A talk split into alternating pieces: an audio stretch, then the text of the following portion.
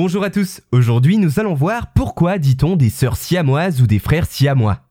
Vous connaissez sûrement cette appellation qui sert à désigner communément des jumeaux ou des jumelles fusionnés symétriquement et réunis par une partie de leur corps.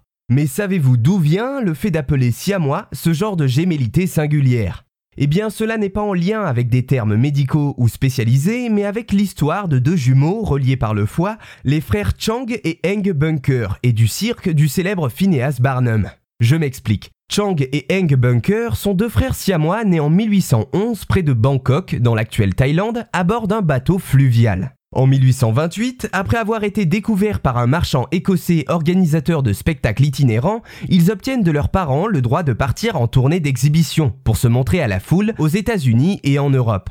Mais ils furent interdits de tourner à Paris et en France car les autorités médicales avaient peur que les femmes enceintes, en les voyant, accouchent de monstres, comme le voulait une théorie de l'époque. Arrivés du côté outre-Atlantique, ils obtiennent la nationalité américaine et vont commencer à gagner une grande popularité en participant au Freak Show de Phineas Barnum. Le Freak Show, qu'est-ce que c'est? Eh bien c'était à l'époque un spectacle mettant en scène des êtres humains avec des particularités physiques ou des aspects qui sortaient de l'ordinaire. Phineas Barnum, célèbre entrepreneur connu pour ce genre d'exposition, qui se surnommait lui-même le prince des charlatans, va ainsi profiter de ses jumeaux. Dans chaque ville, il réunit les médecins locaux et leur demande de se prononcer sur les modalités d'une éventuelle séparation des deux frères Bunker, créant ainsi un événement où tout le monde donnait son avis.